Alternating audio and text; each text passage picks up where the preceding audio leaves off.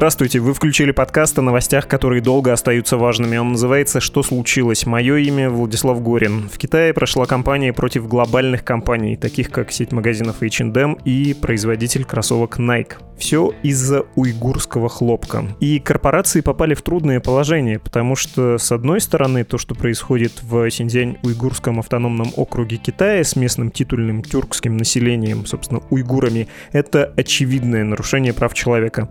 И брать сырье оттуда для своей одежды или обуви как бы нехорошо, это не назовешь этичным товаром. А с другой стороны, Китай — огромный рынок и его правительство, которое решительно отстаивает любые свои действия, в том числе в Синьцзяне. Более того, дело не только в чиновниках, не только в правительстве. Китайцы в массе своей такую политику по отношению к уйгурам, кажется, разделяют. Они, как и многие народы азиатского региона, куда более националистичны, чем европейцы. Сейчас послушаем об этом обстоятельное объяснение китаиста Александра Габуева, а еще упомянем, как США пользуются уйгурской ситуацией в экономической войне с Китаем. Ну и думаю, про Тибет тоже вспомним неизбежно.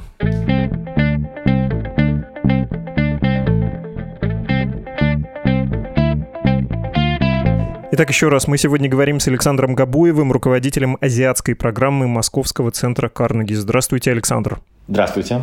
Предлагаю первым делом поговорить про уйгуров, но пойти в обратном хронологическом порядке от последних событий к наиболее отстоящим от нас во времени. И вот такая пусть будет первая точка. 8 апреля в Сенате США был представлен законопроект, касающийся политики в отношении Китая. Он называется «Акт стратегической конкуренции». Там много о чем говорится. И про более тесное сотрудничество с Тайванем, и про кражу китайскими компаниями американской интеллектуальной собственности части, но есть и про уйгуров, по поводу которых США уже вводили санкции в отношении КНР. Можно ли сказать, что США, в общем, достаточно открыто используют ситуацию в Синьцзяне в глобальной конкуренции с Китаем? Мне кажется, что это один из аспектов, где США, безусловно, давят на Китай, но это вопрос в том, что США представляют себя как некого гаранта универсальных человеческих ценностей, некого либерального миропорядка, основанного на правилах, и то, что происходит в Синьцзяне, квалифицируется США и их союзниками как геноцид уйгуров. США просто не могут пройти мимо этого. Невозможно конкурировать с Китаем и иметь политику по ограничению китайских требований в Южно-Китайском море, да, свободе мореходства там, давление на кражу технологий, конкуренцию с китайскими компаниями, сотрудничающими с китайской народной армией и так далее, и полностью игнорировать э, уйгурскую тему. Поэтому я думаю, что с одной стороны действительно это часть общей геополитической конкуренции, с другой стороны это абсолютно искреннее беспокойство США относительно прав человека в Синьцзяне. И большая часть людей, которые политику реализуют, это ну, люди молодые.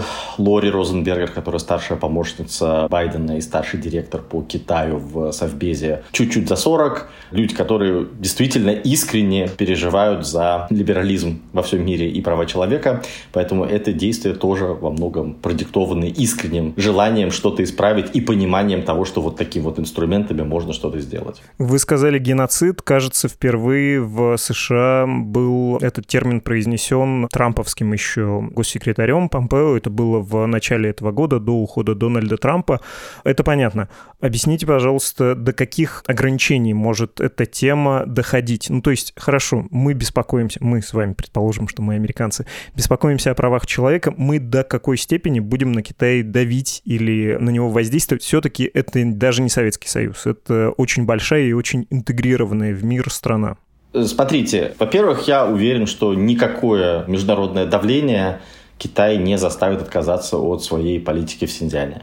Китайское руководство решило, что вот этот вот способ поможет ему окончательно раз и навсегда решить синдианский вопрос, вопрос с терроризмом, этническим сепаратизмом и вот это вот лучший способ, который они будут испытывать в ближайшие там, 10, 15, 20 лет до полной победы. Я думаю, что, к сожалению, китайцы в этом плане будут скорее успешны, хотя рисков там довольно много. И тем не менее, я убежден, что сейчас у международного сообщества повлиять на это санкциями рычагов никаких нет. Возможно, были альтернативные инструменты в самом начале, когда Китай еще все это планировал, и когда нынешний партсекретарь Чен Цюаньго убеждал Си Цзиньпина и членов Политбюро, что вот эта вот стратегия – это то, что Китаю нужно. Но сейчас это окно возможности, скорее всего, упущено, и вряд ли Китай пойдет на попятную. Поэтому санкции будут накладываться, они будут как-то расширяться, вряд ли они поменяют ситуацию. Но при этом это лишь один из аспектов соперничества Китая и США. Там будет еще масса всего, что связано уже непосредственно с американскими интересами и связано с общей конкуренцией в военной сфере, в технологической сфере, в торговле, экономике и так далее. Я думаю, что про ситуацию с уйгурами не надо рассказывать очень подробно. У «Медузы», тем более пару лет назад, был текст э, совершенно эпохальный. Я выписал его заголовок, и он в описании к подкасту будет. Он называется «Концлагерь на 10 миллионов уйгуров. Китай построил в провинции Синьцзянь полицейское государство будущего». Мы там побывали. Александр, зачем Китай все это делает вот в этой автономии? Много лет заселяет ее ханьцами, репрессивными методами подавляет этническую культуру и специфическую для Китая религиозность, да, тамошнюю исламскую. Для чего это нужно? В 2019 году Нью-Йорк Таймс публиковала документы о политике китайского руководства в отношении уйгуров, и там были очень для нас с вами понятные слова про то, что Си Цзиньпинь якобы на закрытых встречах говорил, что это для нас угроза, да. Вот посмотрите, давайте вспомним Советский Союз. У них были страны Балтики, и мы вкладываемся в Синьцзянь тоже экономически, но вот страны Балтики, они были экономически развитыми, и они первыми ушли. Не надо быть наивными, только экономикой тут не победишь. Или Югославия была сравнительно благополучной по меркам соцлагеря и тоже развалилась. Мы не должны этого повторить. У них логика угрозы, они воспринимают Синьцзянь как большую внутреннюю угрозу, после которой может все посыпаться. Они воспринимают Синьцзян не как угрозу, после которой все может посыпаться. Китай гораздо более гомогенная страна, несмотря на то, что там есть 55 э, народностей официально признанных, включая русских, кстати. Страна достаточно гомогенная, ханьцы больше 90%, и все остальные нацменьшинства в значительной степени китаизированные. То есть вы приезжаете куда-нибудь в Гуйлинь смотреть каких-нибудь Мяо или Яо, и, в общем, большая часть мяу-яо растворена в современной да, сельской или городской экономике Китая. Выглядят в целом как китайцы, фенотипически есть некоторые отличия, но они не сильно отличаются по своему образу жизни. И есть некоторые там профессиональные, условно говоря, мяо-яо, которые зарабатывают тем, что развлекают туристов и живут способом жизни якобы близким к традиционному. На самом деле это чисто такой этнофестиваль бесконечный. То же самое можно сказать про значительную часть китайских э, меньшинств, за исключением тибетцев, хотя здесь тоже, в общем, у Китая довольно большой прогресс в китаизации и ханизации Тибета и Синдиан. Да, Синдиан переваривается сложнее всего, потому что это далеко географически отстоящая область, присоединенная к империи довольно поздно, населенная и другим этническим элементом, и другим религиозным элементом. Вот сцепка ислама и уйгурской национальности, да, плюс там живут еще и другие нацменьшинства, казахи, кыргызы, те же русские, создают проблемы с тем, что вот этот вот стратегически важный регион может в теории отколоться, либо будет источником э, терроризма. В последние годы до прихода к Си Цзиньпина власти мы видели несколько эпизодов и этнических столкновений в самом Синьцзяне между уйгурами и китайцами, и действий уйгурских радикалов, которые пытались организовывать теракты в Пекине или пытались организовывать теракты в других городах. Например, вот в Юнане они значит, с ножами резали людей на центральном вокзале. Да, там погибло, по-моему, до, до 10 человек. Не очень много. И вот с подобными проявлениями как раз китайская власть и борется такими жесткими радикальными методами. Потому что это последнее нацменьшинство, которое не до конца переваривается в серной кислоте под названием ханизация. Значит, мы сделаем да, некое радикальное решение. Это часть вопроса. Вторая часть вопроса, вот в международном психологическом сообществе есть э, гипотеза того, что Синьцзян – это полигон, на котором обкатывают многие технологии, которые Китай потом, возможно, применит и внутри, да, в других провинциях, населенных ханьцами. И здесь это вопрос, как бы, насколько это доставляет дискомфорт людям, да, насколько люди толерантны к подобным методам воздействия и так далее. Многие из тех вещей, которые мы сейчас видим в Синьцзяне, мы, возможно, увидим и в остальных частях Китая. Я не думаю, что это это так. Я думаю, что многие элементы такого полицейского государства с цифровым авторитаризмом уже создаются. Да, это система с камерами, видеонаблюдениями и алгоритмом распознавания лиц. Это взятие биологических сэмплов да, и создание генетических э, баз данных, которая позволяет полностью создать ваш биологический профиль и, например, там, раскрывать преступление, где найдена какая-то непонятная кровь да, на месте преступления. Вот у вас есть полная база данных всех людей, живущих, допустим, в данной провинции, и вы по исследованиям ДНК можете найти родственников человека, вовлеченного в преступление, и потом найти самого преступника. Такие тесты уже были за пределами Синдиана. Я думаю, что все эти элементы Китай будет постепенно вводить и интегрировать в практику госуправления. Вот, поэтому Синдиан здесь все-таки стоит несколько особняком, как самый радикальный да, случай вот этого вот, условно говоря, концлагеря, где решаются все-таки определенные политические задачи, связанные именно с уйгурами. Вы произнесли в своем ответе про стратегически важный регион.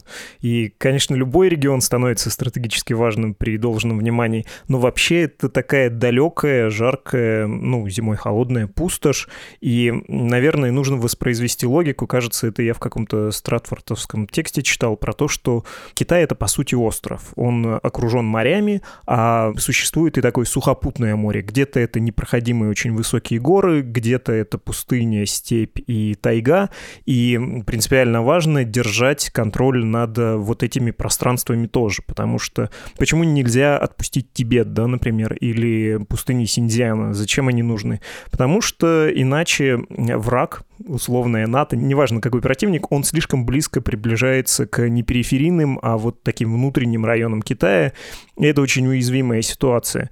Ну, то есть в этой же логике, кстати, и Монголию, да, хотелось бы при случае обратно вернуть, и территории к северу от Амура тоже могут возникнуть претензии. Я хотел у вас уточнить, насколько справедлив этот взгляд, э, во-первых, объективно, ну, потому что он отдает таким довоенным э, империализмом, а во-вторых, есть ли что-то подобное в головах у людей в Пекине? Смотрите, во-первых, вся та территория, которая уже находится под юрисдикцией КНР, она для всех китайцев абсолютно священна, да, и сепаратизм недопустим. Точно так же, как Каталония имеет стратегическое значение или нет. Вот Испания не хочет ее отпускать и не отпускает, и использует для этого довольно жесткие репрессивные меры, конечно же, не такие, как в Китае, и тем не менее это не вопрос стратегического значения. Вот есть определенная территория, зафиксированная Конституцией, и ни один ее кусок так просто не уйдет, даже в демократических странах. Это, мне кажется, в целом довольно универсальное правило, и здесь мы раскол территорий видим только под влиянием каких-то внешних событий, либо это империя разваливается как Советский Союз, либо там есть внешние игроки, как на Балканах и так далее. Поэтому здесь неважно, стратегически эта территория или нет, она просто не имеет права уйти из Китая, и это консенсус всех кроме части уйгуров. И то не все уйгуры да, поддерживают идею суверенного отдельного государства. Многие хотят просто более широкой автономии внутри Китайской Народной Республики. Второе – это действительно регион, который соприкасается с постсоветской Центральной Азией, где рядом находится Афганистан. Эти регионы воспринимаются Китаем как нестабильные. Потенциально там могут возникнуть различные очаги терроризма. Если эти очаги терроризма еще и перекинутся на условно независимый Синьцзян, они действительно становятся довольно близко к территории, населенной китайцами. Плюс есть народность Хуэй, это ханьцы, которые мусульмане. Да, и там вот рядом Нисянхуэйский автономный район, который тоже примыкает к Синьцзяну, вот это тоже некий источник угрозы. Плюс Синьцзян является важным источником различных полезных ископаемых, углеводородов прежде всего и так далее. То есть по целой совокупности причин этот регион никуда не может уйти. И в данном случае у руководства было принято решение, что этот вопрос надо решить окончательно. Э, на мой взгляд, здесь роль обычно приписывают, что вот это Чен Тюаньго, да, нынешний партсекретарь, который до того был в Тибете, такой злой демон и архитектор этой политики. Возможно, это так. Очень важную роль здесь играет сама личность Си Цзиньпина. Си Цзиньпин – это человек, который пришел к власти в Китае в 2012 году и считает, что он взял страну в кризисный момент – что Китай сейчас находится на пороге некой трансформации, похожей на конец 80-х годов в Советском Союзе. Китай гораздо прочнее, но тем не менее коррупция, разъедание госаппарата там, воровством, кумовством и так далее, масштабные экологические проблемы, масштабные дисбалансы в экономике, усиливающееся соперничество со странами Запада. Все эти проблемы нужно решить, и для того, чтобы сохранить партию власти, нужна сильная рука. Поэтому Си Цзиньпин поправил Конституцию, поэтому он сейчас пойдет в 2022 году на третий срок. Он хочет решить максимальное количество проблем за то время, когда он находится у власти. И, судя по всему, именно поэтому столь диспропорционально радикальная стратегия была принята для того, чтобы страну полностью избавить от исламского и уйгурского терроризма. Про это тоже хочу спросить. Да, видимо, важная оговорка насчет нового срока Си Цзиньпиня. Как раз распад Советского Союза и вот эта несменяемость, невентилируемость элит, невентилируемость власти была одним из уроков, которые китайцы вынесли из распада Советского Союза. Насколько в голове Си Цзиньпиня, ну, насколько мы можем судить, и других китайских руководителей сидит страх? Ну, во-первых, крушение социалистической страны, во-вторых, все-таки, наверное, и травма колониальное, да, когда великий тысячелетний, много тысячелетний Китай был э, десятилетиями, веками, пару веков унижен белыми варварами. Есть ли у них э, вот это представление о внешней угрозе? Дадим слабину в Гонконге, в Синьцзяне, на Тибете, где угодно, и с нами будет или как с Советским Союзом, или, не дай бог, как э, при прабабушке в 19 веке. Капиталистов и белых варваров они еще опасаются или нет? Оба страха, безусловно, есть. Я бы не сказал, что это страх, я бы сказал, что это некая историческая память. В отношении распада Советского Союза это действительно то историческое явление, которое китайская компартия изучила буквально поминутно. Я думаю, что количество советологов в КНР превышает количество советологов во всем западном мире до сих пор во многом. И партия до сих пор продолжает извлекать некоторые уроки, производить пропагандистские фильмы для внутреннего просмотра руководящими кадрами, для того, чтобы не повторять некие ошибки советского руководства. Си Цзиньпин в своих закрытых выступлениях на опыт распада Советского Союза ссылался в 2012 и в 2013 году. Поэтому очевидно, что эта тема для него жива. И если вы просыпаетесь в стране, где живет миллиард 400 миллионов человек почти, где огромные социальные дисбалансы, огромное расслоение, где есть э, различные национальности, где есть э, геополитическое соперничество с крупнейшей державой, огромный экологический кризис. То есть в целом вам есть о чем беспокоиться. И вы постоянно думаете о том, вот что же делать для того, чтобы партия осталась у власти, потому что вы и с одной стороны продукт системы, да, его папа был большим э, значит, партийным начальником, и он в этом смысле красная аристократия. С другой стороны, из всего того, что мы знаем о Си Цзиньпине, из всего того, что он говорил, очевидно, он считает, что только коммунистическая партия у власти Китая сможет сохранить страну и сделать ее снова великой. Это что касается Советского Союза. Что касается столетия унижения, так называемого, это некий национальный миф, то есть некое представление о своей истории, естественно, базирующееся на реальности, но которое активно культивируется и активно культивируется именно партией для того, чтобы показать, что вот что было, когда страна была в состоянии гражданской войны или страной правили маньчжуры и так далее, и это закончилось только с приходом Компартии к власти. И поэтому вот от этого периода Китай постоянно отталкивается китайского руководства и показывает изменения, которые произошли благодаря мудрому руководству партии, ну и в последнее время лично товарища Си Цзиньпина. Но, конечно же, поскольку это является частью социализации, частью школьной программы воспитания, вот это вот желание, что мы сейчас вернемся всем докажем, расплатимся за столетие унижения и утрем вам нос, оно, конечно же, есть. И вот этот вот растущий национализм, он распирает китайское общество. В принципе, если мы подумаем о том, что люди, которым сейчас 40 с небольшим лет, родившиеся там в 70-е годы, они не очень помнят культурную революцию, да, тем более о культурной революции мало говорят. Они не помнят, что их страна и их народ может методично уничтожать собственную культурную элиту. Они видели только, как Китай становится все более богатым и более сильным. И для них это естественно. То есть это люди, которые говорят, погодите, а почему же до сих пор мы не держава номер один? мы уже не можем вести себя как какая-то вот крупная развивающаяся страна. Зачем мы вкладываемся в эти авианосцы, если мы не будем их использовать? Почему какой-то Вьетнам до сих пор оккупирует наши исконные земли? Почему Тайвань до сих пор не возвращен в лона Родины Матери? Да, почему какие-то там уйгуры что-то возбухают убивают, режут ханьцев и так далее. Да, это невозможно терпеть. И это некая позиция, которую разделяет значительная часть общества и, судя по всему, значительная часть нынешней политической элиты во главе с самим Си. Небольшое уточнение. Для политической элиты внутренняя угроза все-таки важнее или нет? Они думают, как и в России, что Запад постоянно нам противостоит. И это же в случае с Россией спускается до любого этажа общественной жизни. Спроси в какой-нибудь глухой иркутской деревне, кто президент США, ответят, уже знают, что не Трамп, а Байден. А спроси в какой-нибудь американской глуши, кто является председателем КНР, второй, э, в общем, если не первый, державы в мире, смотря как считать, вряд ли многие ответят.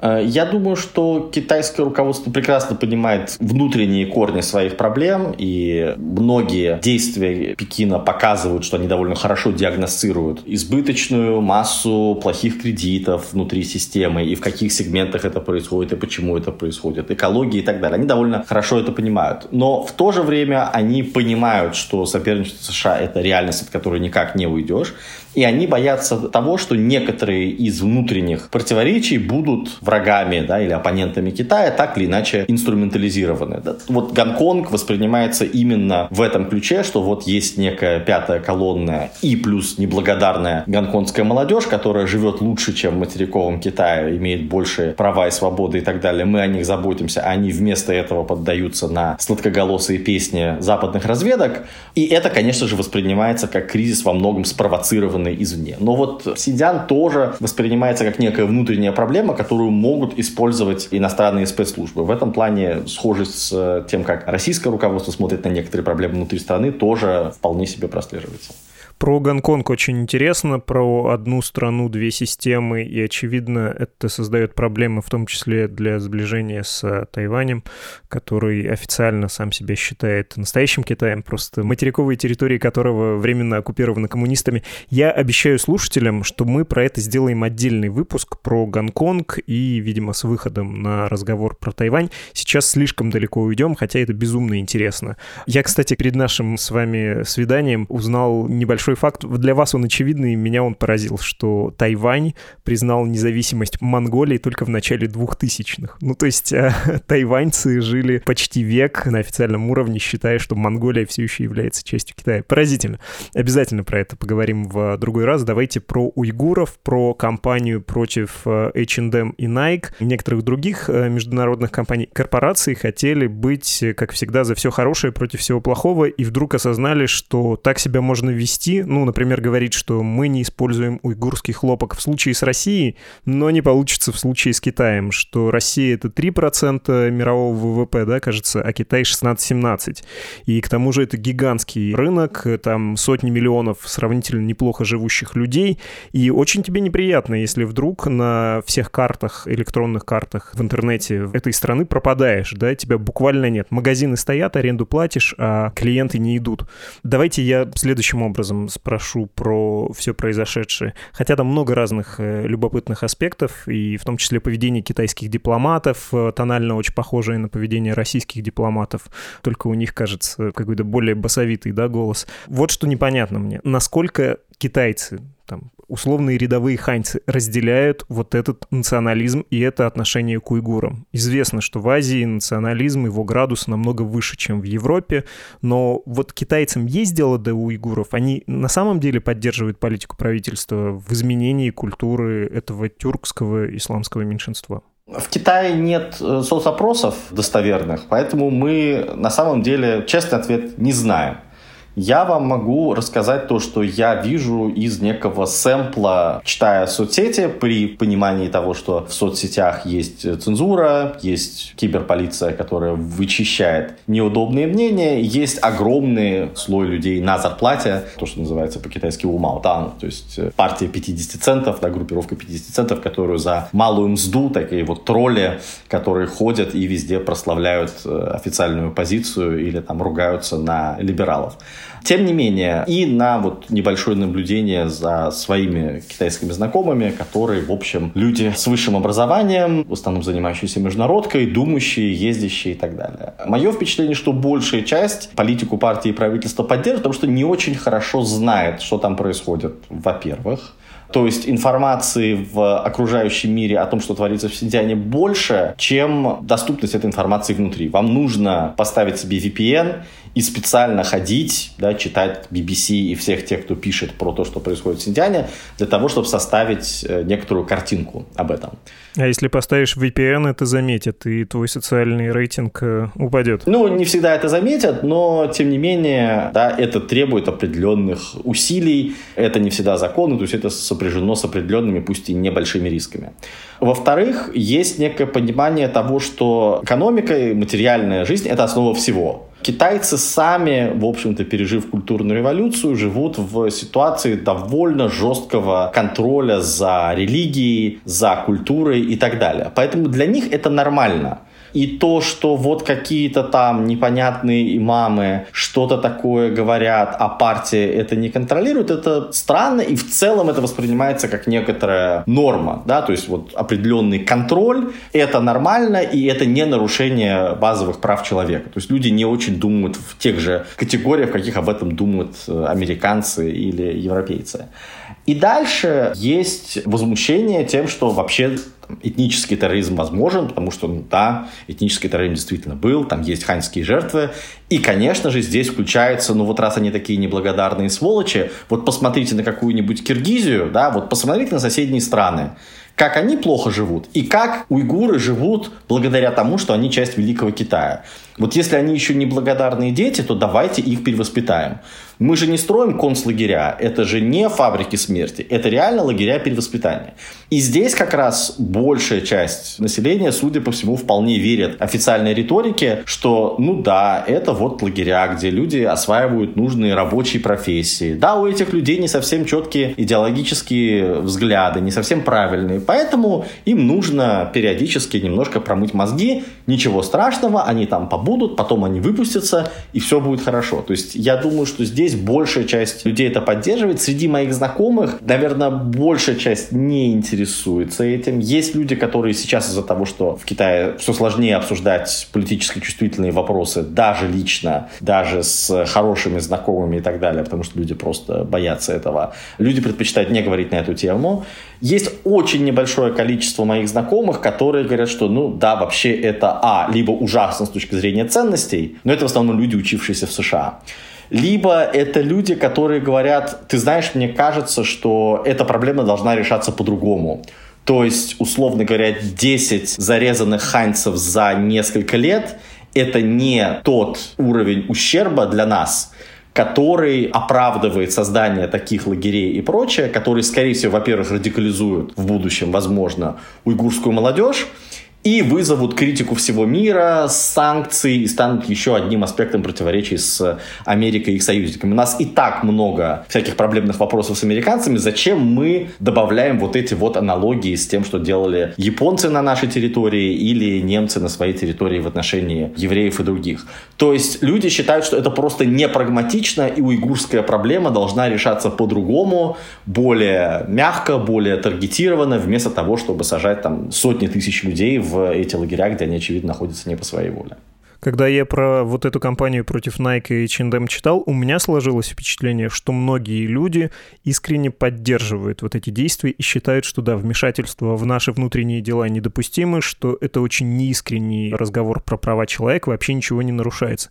Тут ведь есть э, такой тонкий момент. С одной стороны, да, ты можешь отвечать на критику такого рода, ну, когда тебе говорят, например, про Тибет, я думаю, вы часто это слышали. Ой, вы нам говорите про проблему Тибета, когда мы туда пришли, там в 20 20 веке были рабы. Мы освободили там людей от рабства. Эти ламы там черти что творили. Или когда мы приходим к уйгурам, то это вот как ваше басмачество, да, там дикие люди, и мы им несем свет цивилизации. Но это один разговор. Это ты себя немножко оправдываешь. А другой вопрос — пойти и в том же интернете написать что-то в поддержку, сжечь кроссовки или исключить из списка покупок э, вот эти магазины. Это чуть более активная позиция. Есть ли она или это работает китайская пропаганда, в том числе на меня, и я ей поддался.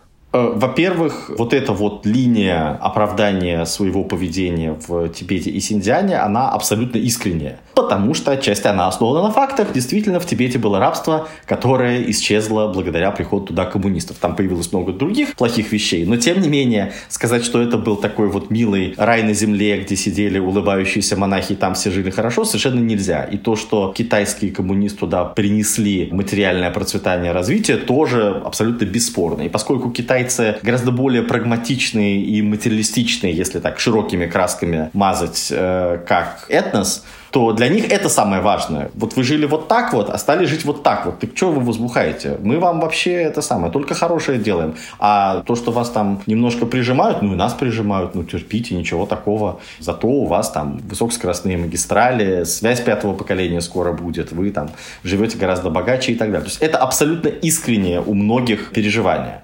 Что касается бойкота, то культура бойкота в Китае очень старая. Она берет корни в начале 20 века и даже в конце 19 века, где студенты и передовая часть общества всегда отвечали на какие-либо проявления империализма именно бойкотом иностранных товаров. То есть это очень давняя традиция, еще восходящая к докоммунистическому Китаю, которая сейчас органично перенята в связи с масштабностью технологий. Да, вы можете о своем бойкоте уведомить всех. У вас есть очень мощные рычаги, такие как выключение геолокации магазинов H&M из э, карт Байду и прочее. И во многом это такие внутренние санкции в отношении западных обидчиков. Вот, например, Россия забрала Крым, мы введем за это санкции в отношении российского финансового сектора, говорят США, потому что мы возмущены грубым нарушением прав человека. А здесь китайская машина вся, и население, и патриотичные частные компании, и государственные компании говорят, некая иностранная сила грубо вмешивается в наши дела. Да? Причем еще двулично вмешивается. То есть они хотят и осуждать китайский национализм и политику в Синьцзяне и стоять в белом в глазах своих потребителей на Западе, и с другой стороны зарабатывать миллиард у нас. Нет, ребята, так дело не пойдет. Мы против вас ведем свои собственные гражданские санкции. И здесь очень важно, что государству даже не нужно вводить какие-либо формальные санкции. За них, в общем, все сделает само, условно говоря, гражданское общество, ну, при участии и некоторой направляющей роли государства. Но очевидно, что многие инициативы действительно исходят снизу от простых граждан. Ну, то есть, по большому счету, это такие гибридные санкции, к которым трудно придраться, потому что они исходят как бы снизу. А что с ними можно сделать? Э, смотрите, западные санкции во многом направлены не на изменение китайской политики, а на то, чтобы как-то отреагировать. То есть вот происходит геноцид, мы не можем это терпеть, как защитники мирового порядка, основанного на ценностях или либерализме, поэтому мы вводим против вас санкции. Точно так же, как никто из вот моих американских знакомых, а теперь коллег в администрации Байдена не считает, что введенные санкции заставят Россию поменять свою внешнюю политику, вернуть Крым э, и так далее. Да, многие санкции введены, потому что вы не можете можете никак не реагировать, но и войну вы объявить не можете. Мне кажется, что на начальном этапе там было некоторое окно возможностей для того, чтобы с Китаем довольно тонко поработать и попытаться его убедить не проводить такую жесткую политику. Во-первых, об этом надо было разговаривать тайно по дипломатическим каналам, а не публично, потому что если вы ставите китайцам какой-то ультиматум, вы тут же загоняете их в угол, да, они не могут потерять лицо и так далее, не могут отступаться от своих линий, поэтому, естественно, они будут дальше переть бульдозером. И вы можете сказать, ребята, вот смотрите, создание этих лагерей, понятно, что вы обеспокоены терроризмом. Мы считаем тоже, что терроризм уйгурский – это реальная проблема, и у вас есть все легитимные основания беспокоиться. Мы это понимаем.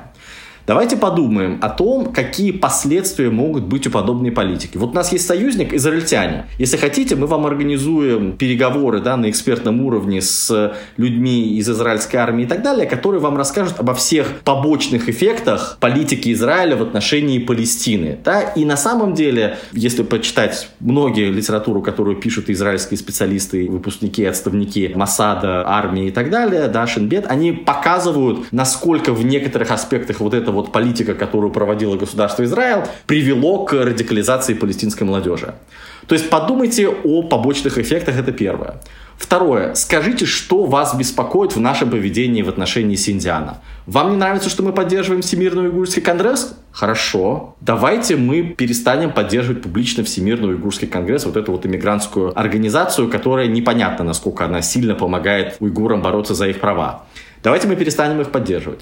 Вы считаете, что некоторые уйгурские товарищи связаны с Аль-Каидой и международным терроризмом? Давайте усилим сотрудничество между ЦРУ, ФБР и вашими спецслужбами по тому, что мы составим некоторые списки людей, которые вам кажутся террористами, и будем вместе отслеживать их передвижение. Но за это, пожалуйста, не стройте эти лагеря. Например, подумайте о каких-то других формах решения этой проблемы. Мы готовы вам помогать решать, собственно, проблему терроризма, а не вот это вот перемалывание уйгуров. Вот если бы был хотя бы подобный диалог и подобные предложения, мне кажется, они могли бы быть услышаны на каком-то начальном этапе. Сейчас, понятное дело, этот поезд уже давным-давно ушел, но тем не менее, мне кажется, что подобная дипломатическая практика была бы более действенной, возможно. По крайней мере, там был хоть какой-то небольшой шанс на успех, чем то, что делается сейчас. Все предельно понятно. Спасибо большое, Александр Габуев, китаист. До свидания. До свидания.